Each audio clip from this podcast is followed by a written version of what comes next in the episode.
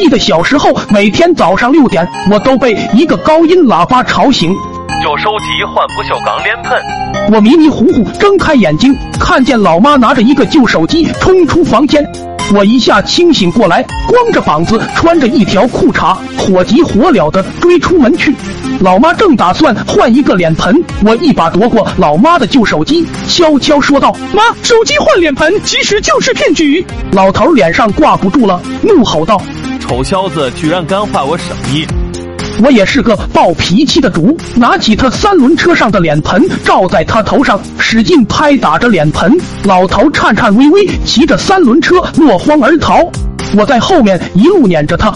本以为事情告一段落，没想到中午小美丽发来信息，晚上来我家一趟，请你吃个饭。我心里乐坏了，屁颠屁颠的来到小美丽家，按了按门铃，给我开门的是一个五十多岁的老头。这老头怎么看着那么眼熟？老头也认出了我，我怒吼道：“你不是那个卖脸盆的二手货吗？”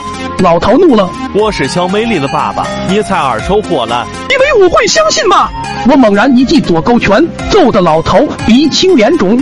老头也掐住我衣领，我俩打斗在一起。这时，小美丽走了过来，急忙喊道：“别打了，别打了，都是误会，他真的是我爸爸。”我心里一愣，尴尬的笑着，看来以后和小美丽是真的没戏了。